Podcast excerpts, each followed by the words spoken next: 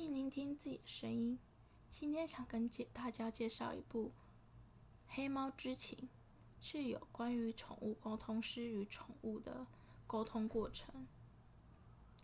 相信大家对宠物沟通师应该不陌生吧？它就是近几年来 YouTube 常常拍的类型之一。有些人应该对宠物沟通师这个职业。充满着好奇，也觉得有可能是假的，但我觉得不管哪一个都是对的。为什么会这样说呢？原因是因为有可能是假的，毕竟你也没有看到，你也无法得知它到底正不正确、存不存在。那为什么有可能是真的呢？很多东西本来就无法用科学。或者是用眼睛所看到的才是正确的，所以我才会觉得这没有对错，也没有真假。就是如果真的需要的话，就是你要找一些比较合法的机构，然后他们有专门去培训宠物沟通师这个证照，然后比较可以减少一些就是。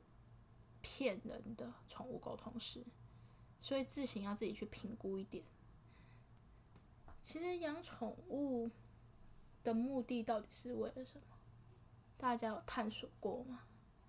有的人呢是为了陪伴，有的人呢是为了赚钱，有的是好玩。但在这之前，我希望大家能思考一件事，就是。宠物是有感情的。你多久没有陪伴了它？你多久没跟它好好的讲话了？你多久没带它去散散步了呢？这些宠物可能无法去跟你说，但是它们也是有感情的啊。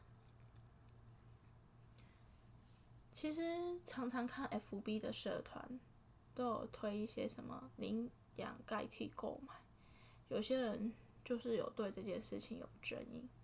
可是我觉得，不管是购买或领养都没关系，最重要的是主人。主人你怎么面对你的动物？你是好的对待它呢，还是凌虐它呢？你有想过吗？但是呢，我还是会希望你领养，原因是因为，毕竟很多机构。的那些流浪狗、流浪猫，他们呢都在渴望一个家。如果都没有人领养他们的话，有可能他们就要被安乐死。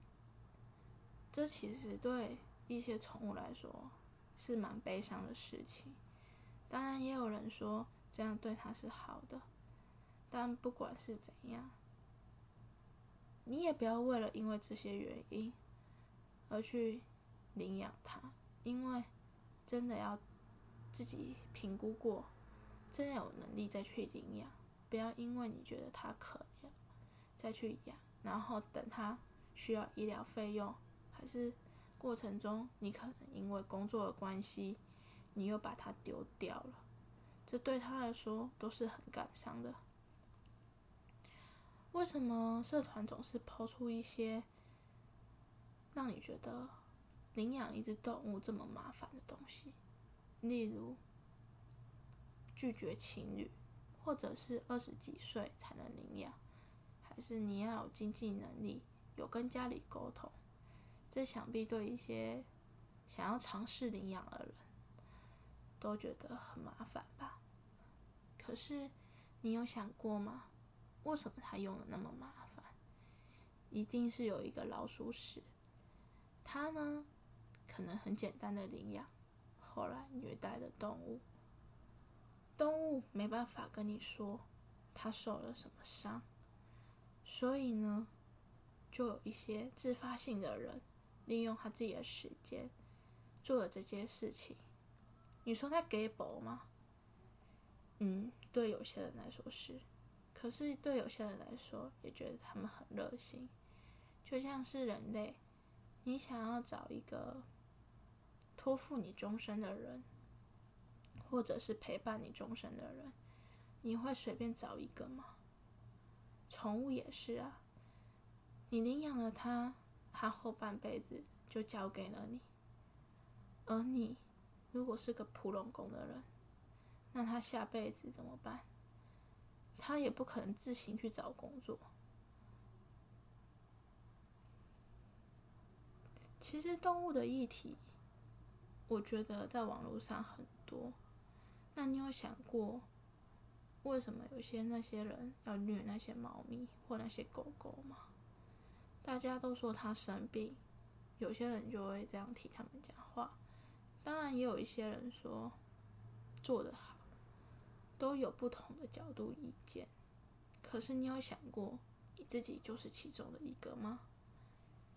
其实，你养了动物，你可能喂它吃食物，偶尔带它出去走走，就交差了事了，就觉得 OK 了。可是，你有发现，其实这样也是虐动物的一种。或者是从头到尾都没有理它，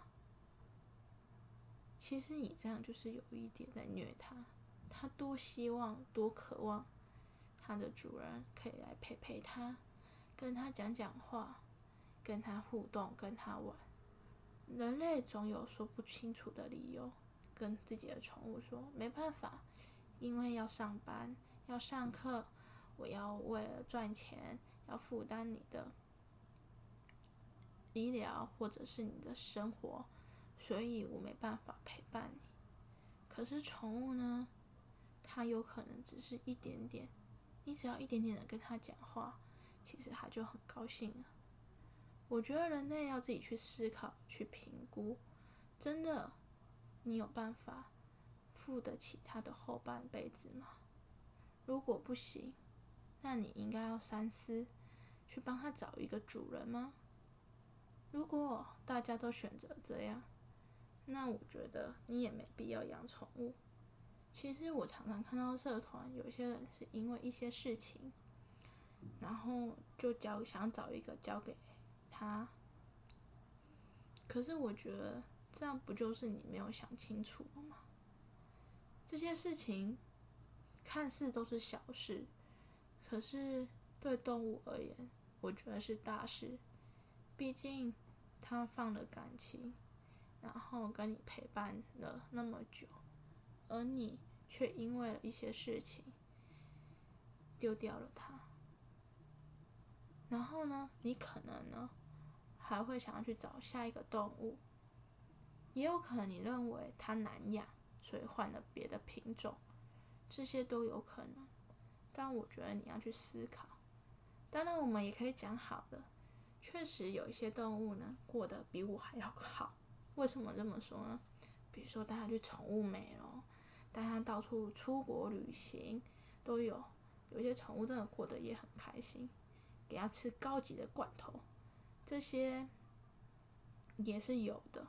还有我看到有人哦，带他去游泳，这些也谢谢这些宠物的主人对他们的用心。当然有些呢。也是每天陪伴他，带他去散散步啊，跟他玩，就像家人一样。我相信这些动物是感受得了的。